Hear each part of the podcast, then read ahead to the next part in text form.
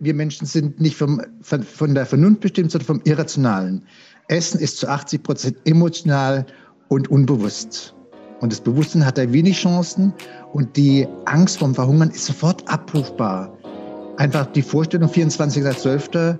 im Supermarkt stehen und alle haben diese Panikgesichter, dass sie in drei Weihnachtstagen jetzt dem Tod geweiht sind, weil sie nicht genug zu essen haben.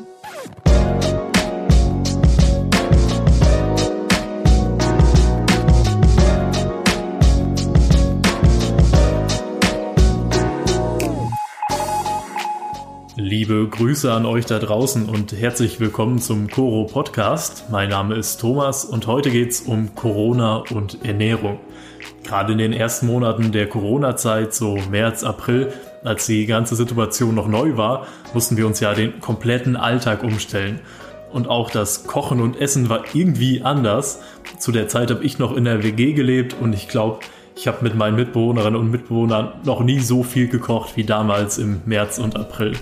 Und über Social Media hat man auch mitbekommen, dass es allen anderen ganz genauso geht und dass Ernährung in der Corona-Zeit irgendwie noch ein bisschen wichtiger geworden ist.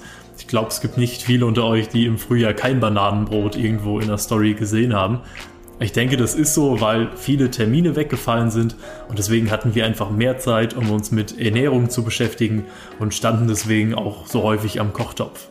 Um herauszufinden, ob ich damit richtig liege, habe ich mit einem Experten für Ernährungspsychologie gesprochen. Was bedeutet eigentlich die Corona-Krise für unsere Ernährungsgewohnheiten? Dabei diese Dinge einzuordnen, hilft uns heute Professor Dr. Christoph Klotter.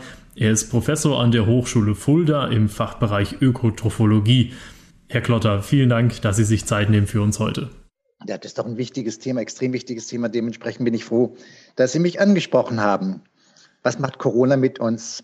Corona macht erstmal eine soziale Isolation. Nicht nur im Lockdown, sondern es gibt ja extrem viele Regelungen, hat es ja gegeben. Und es bedeutet, dass das Essen, das öffentliche gemeinsame Essen nicht mehr vorhanden ist. Und eine menschliche Gruppe definiert sich darüber, dass sie zusammen essen. In der ganzen Menschheitsgeschichte bedeutet äh, menschliche Zugehörigkeit, dass man zusammen isst. Und auf einmal ist es weg. Das ist sozusagen die Katastrophe schlechthin. Und dann gibt es aber auch positive Entwicklungen der Gestalt, dass zum Beispiel mehr gekocht wird, dass mehr auf Esskultur Wert gelegt wird. Also man kann nicht nur sagen, Corona hat alles schlimmer gemacht, sondern Corona hat auch die Esskultur reetabliert. Und die Leute haben auf einmal Lust, wieder zusammen zu kochen. Ich mache das mal auch so über Skype, dass wir zusammen quasi zusammen kochen, ein Glas Wein trinken und es geht. Also es gibt auch sozusagen digitale Möglichkeiten, die sollte man nicht ausschlagen. Das ist eine schöne Alternative zum Zusammenessen mit der, mit der Familie. Jetzt gerade auch an Weihnachten haben das viele von meinen Freunden ähm, gemacht, die dann eben sich mit den Großeltern zusammengeschaltet haben und haben dann eben dieses Weihnachtsessen irgendwie versucht zu ersetzen. Ähm, aber warum genau ernähren wir uns denn jetzt eigentlich anders in der Corona-Zeit? Also ich meine, wir haben ja vorher auch schon viele Menschen alleine gelebt in Haushalten und plötzlich kommt das große Kochen wieder raus. Auf einmal werden die Bratpfannen reaktiviert man fragt sich doch eigentlich, warum braucht es denn erst so eine Pandemie eigentlich, damit die Menschen wieder anfangen, auch gesund zu kochen? Also Sie haben vollkommen recht. Ähm, der ganze Trend jetzt jenseits von Corona besteht darin, dass immer weniger gekocht wird in den ganzen Industrieländern, immer mehr nebenbei gegessen wird. Das hat Charles Spence in einem Buch wunderbar festgehalten. Das ist also sozusagen der Untergang der Esskultur. Und jetzt gibt es auf einmal durch Corona mehr Zeit. Ich sitze nicht mehr im Zug und dann überlege ich mir, was mache ich mit meiner Zeit? Und dann kann ich nicht mehr ins Restaurant gehen. Und dann auf einmal entdecke ich, ich habe ja einen Kühlschrank, ich habe einen Herd und da kann ich ja was machen. Und das ist sozusagen mehr Zeit und mehr Esskultur, so lässt sich das formulieren. Und natürlich wollen sich die Menschen was Gutes zutun, antun. Die wollen ja sich, nicht alle, aber viele um sich kümmern. Und da ist Essen eine ideale Möglichkeit, sich um sich zu kümmern. Das heißt, kann man sagen, dass das Essen so ein bisschen diesen sozialen Verlust ersetzt? Also ich nehme mir Zeit für mich selber und koche mir was Schönes und was Leckeres, ähm, um das vielleicht so ein bisschen zu kompensieren, diese soziale Einsamkeit, die ich gerade habe? Exakt, weil das Essen ist, habe ich ja schon gesagt, ist sozusagen das Medium äh, sozusagen der Gemeinsamkeit. Und wenn ich die Reale nicht mehr habe, inszeniere ich Gemeinschaft, inszeniere ich Zugehörigkeit. Dann koche ich vegetarisch, was auch immer entwickle was ganz Neues oder greife darauf zurück, was Oma gekocht hat. Und auf einmal bin ich wieder sozusagen über das Essen symbolisch verbunden. Was ich mich gefragt habe bei meiner Recherche, das habe ich in ganz vielen Foren gelesen, dass dieses gesunde Kochen auch vielleicht so ein Ansatz ist, mit der Pandemie, mit dieser Angst umzugehen, vielleicht auch vor der Krankheit, ähm, dass ich mir denke, Mensch, jetzt koche ich mir heute mal eine gesunde Gemüsepfanne voll mit Vitaminen ähm, und habe dann irgendwie so im Gefühl, dass mich das vielleicht auch ein bisschen auf diese Pandemie vorbereitet. Ist das auch so ein psychologischer Hintergrund, dass ich eigentlich machtlos bin in der Pandemie, aber denke mir, ja, vielleicht kann ich ja wenigstens mit einem gesunden Essen was dagegen tun? Absolut. Also es gibt da zwei Schritte. Der erste Schritt war, zu Beginn des Lockdowns gab es die Hamsterkäufe. Da sind die archaischen Ängste der Menschen wieder aufgekommen, die darin bestehen, dass ich verhungern kann. Die ganze Menschheitsgeschichte ist vom Hunger bestimmt. Die ganze Politik hat sich immer ums Essen gedreht. Und keine Generation hat keine Hungersnot nicht miterlebt. Das war allgegenwärtig. Und durch Corona gab es auf einmal die Angst, oh mein Gott, ich könnte ja verhungern. Und das sind zumindest in Berlin alle in die äh, Geschäfte gerannt und es gab Riesenschlangen und die Panik war den Menschen anzusehen. Und dann natürlich gesundes Essen bedeutet, dass ich mich vor einem Virus schützen kann. Das ist ja auch die unbewusste Angst, wenn ich mich nicht gesund ernähre, dann befällt mich das Coronavirus schneller, als ich denken kann. Und indem ich gesund mich ernähre, was es immer auch heißen mag, darüber können wir noch reden, schütze ich mich vor Erkrankungen. Also zwei Reflexe gegen den Hunger. Und wenn ich gesund bin, wenn ich ein gutes Immunsystem habe, wenn ich genug Vitamin D zu mir nehme, dann überlebe ich eher als mein Nachbar, der aufs Essen nicht achtet.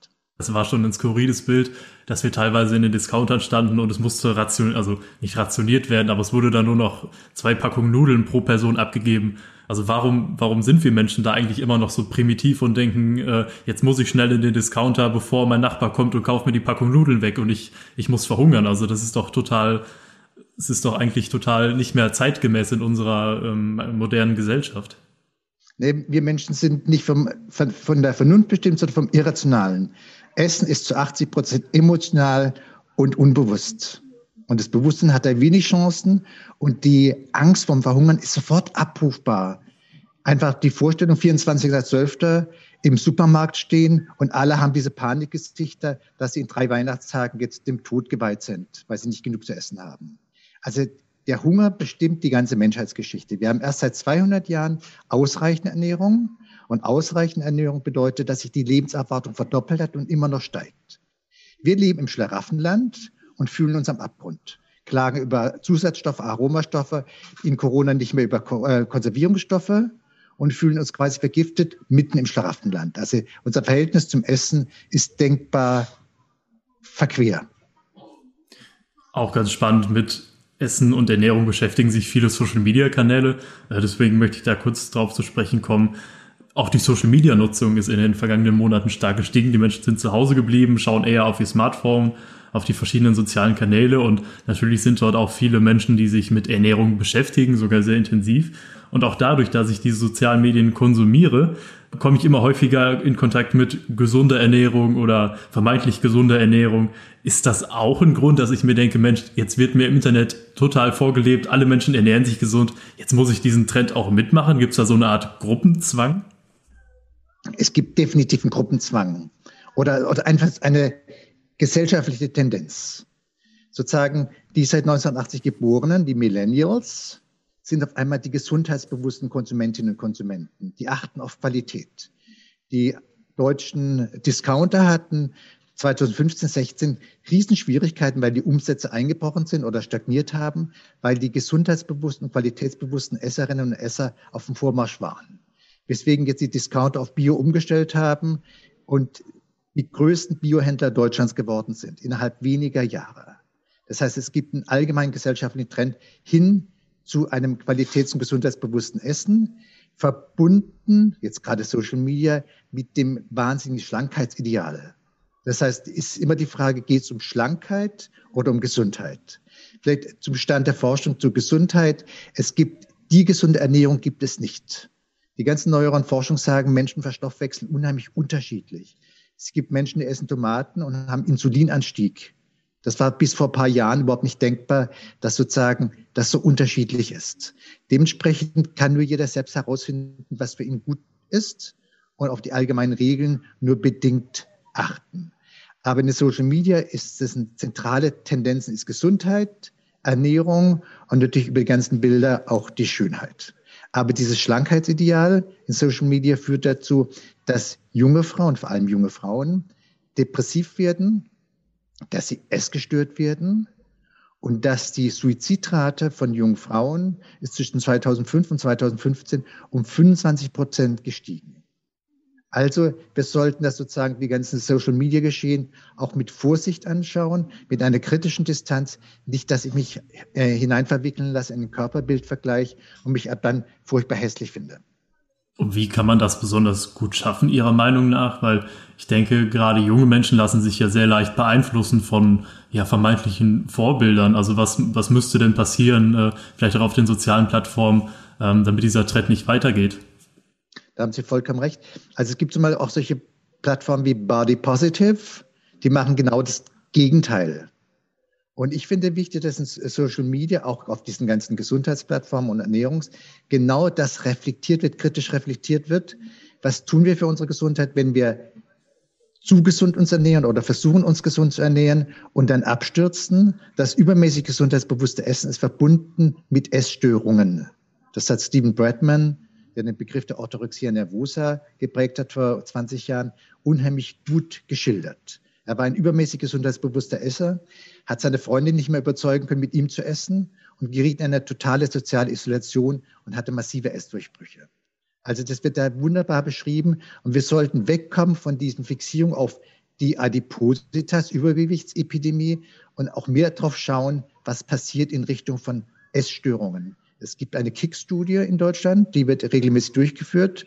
Da wird immer gesagt, 16,4 Prozent der jungen deutschen Menschen, ähm, also Kinder und Jugendliche, tendieren zum Übergewicht und Adipositas. Und die 21 Prozent, die Tendenz zur äh, Essstörung haben, werden nicht mehr richtig erwähnt. Das heißt, wir sind total fixiert auf die schlanke Figur und Essstörungen werden indirekt sozusagen ja, toleriert, weil sie zu unserer Kultur dazugehören. Ist das etwas, ein Problem, was Sie denken, was durch diese aktuelle Corona-Situation noch schlimmer werden kann?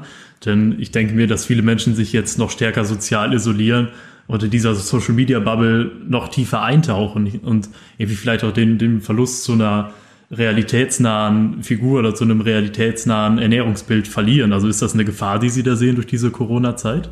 Deutlich, deutlich. Also erstens, Corona-Zeit bedeutet laut Robert Koch Institut, die Deutschen sind dicker geworden, also haben zugenommen, sozusagen als Krisenbewältigung von schlechter Stimmung und halt auch nicht mehr richtig rauskamen.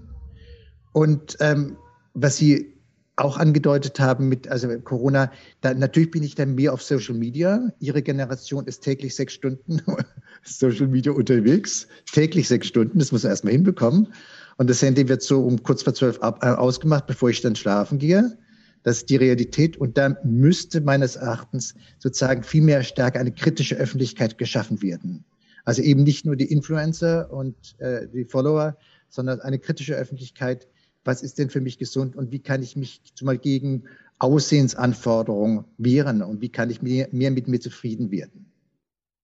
Ich möchte zum Schluss unseres Gesprächs ähm, noch gerne auf ein paar Zahlen zu sprechen kommen, ähm, die des Ernährungsreports des Bundesministeriums für Ernährung und Landwirtschaft. Die fragen jährlich einmal nach, ähm, wie so das Essverhalten in der Bevölkerung aussieht und ähm, in der kleinen Umfrage fragen sie danach, was sich verändert hat im Vergleich zum Vorjahr und wo wir gerade dieses Social Media Social Media Geschichte angesprochen haben und die veränderte Esskultur finde ich ganz besonders interessant im Bezug auf die Esskultur, dass immer mehr Menschen selbst zubereitete Speisen zu sich nehmen. Also das haben wir gerade schon besprochen, dass immer mehr selbst gekocht wird, aber dass dort vor allen Dingen, äh, um noch einen anderen Aspekt reinzubringen, immer weniger Fleisch verwendet wird. Das fand ich wirklich interessant, dass 55 Prozent sich selbst als Flexitarier bezeichnen, also bewusst an manchen Tagen auf Fleisch verzichten, rein vegan oder vegetarisch kochen auch eine Entwicklung dieser Corona-Zeit, dass wir uns viel bewusster mit dem, was wir essen, auseinandersetzen und dass es eben nicht vielleicht aus Schlachthöfen kommt?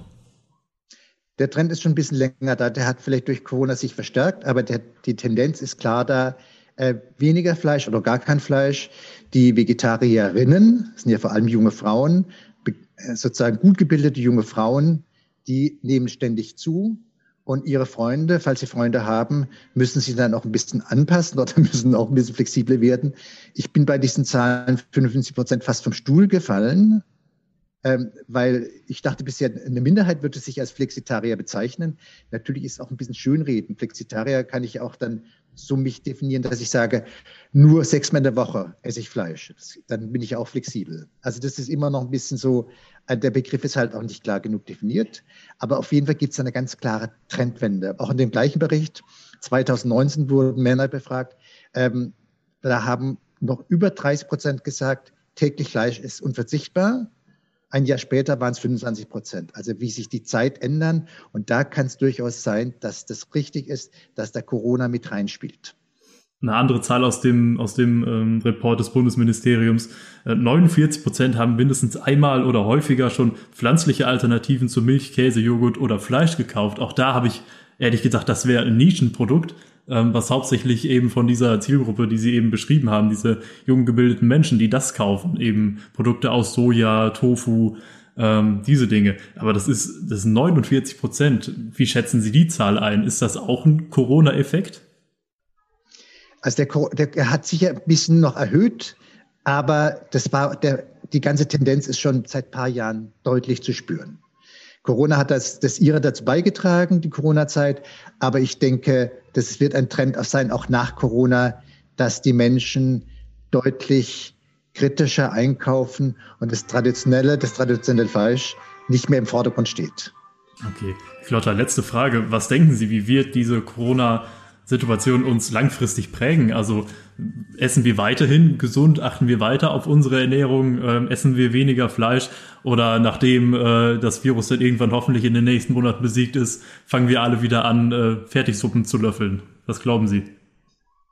Ähm, Sie überfordern mich mit der Frage. Ich weiß es nicht. Ich weiß es wirklich nicht. Es kann sein, dass wirklich ein Schnitt ist.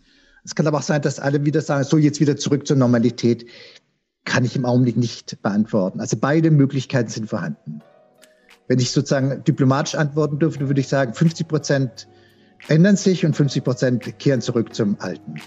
Herr Professor Dr. Klotter, ich danke Ihnen ganz herzlich ähm, für das Gespräch und ähm, wünsche Ihnen noch eine, eine gute und hoffentlich infektionsfreie Zeit. Ich danke Ihnen für das unglaublich interessante Gespräch. Vielen Dank. Dankeschön. Wir kochen mehr und essen lieber zusammen, um das auszugleichen, was uns in der Corona-Zeit fehlt, nämlich eben die sozialen Kontakte. Und wir haben auch gelernt, dass wir alle noch manchmal ein bisschen näher am Steinzeitmenschen dran sind und die Angst vorm Verhungern immer noch in uns ist, obwohl wir eigentlich jede Woche im Supermarkt vor vollen Regalen stehen. Und spannend fand ich auch, dass die Forschung heute sagt, dass es nicht das gesunde Essen gibt, sondern dass jeder Mensch anders ist und dass jeder und jede auf verschiedene Lebensmittel unterschiedlich reagieren. Ich finde, mit dem Wissen kann man nochmal ganz anders auf Social Media und den Lebensmittel-Content schauen, den wir da so konsumieren. Vielleicht nimmt das ein bisschen was von dem Druck, dass wir uns ständig gesund ernähren sollen, weil alle anderen das ja anscheinend auch tun. Für diese Woche war es das beim Koro Podcast. Ich werde mir gleich ein Bananenbrot in den Ofen schieben und würde mich freuen, wenn ihr nächstes Mal wieder dabei seid. Macht's gut.